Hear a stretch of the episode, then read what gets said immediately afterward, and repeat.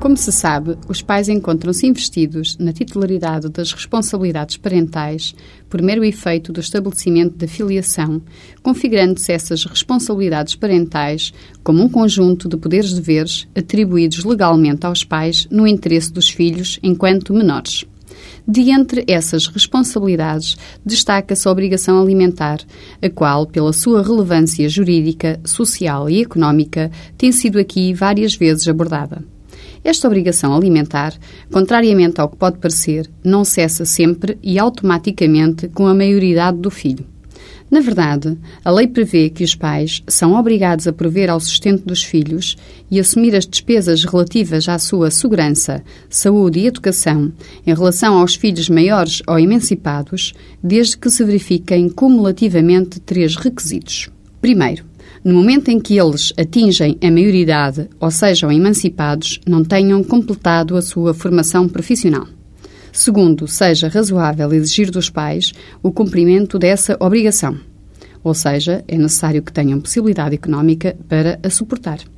Terceiro, é necessário que os filhos não ultrapassem o tempo normalmente requerido para que tal formação profissional se complete.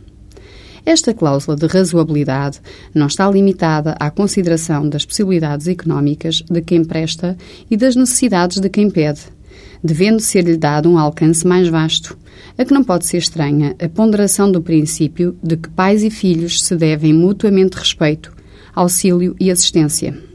Na verdade, não é razoável exigir que um pai ou uma mãe continue a prover ao sustento, saúde e educação de um filho de maior idade quando este não cumpre quanto a ele os deveres de respeito, não o ama e não o acarinha.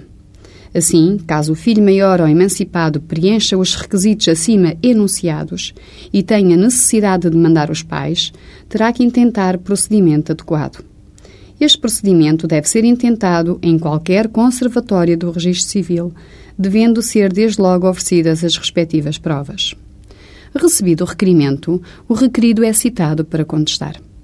Se o requerido não contestar o pedido e os factos possam considerar-se provados por confissão, o conservador pode desde logo declarar a procedência do pedido formulado.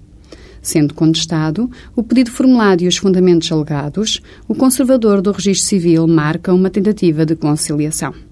Não sendo possível a realização de acordo, o processo é então remetido ao Tribunal de Família e Menores, se estiver instalado, ou então ao Tribunal de Comarca da área a que pertence a conservatória, seguindo daí para julgamento.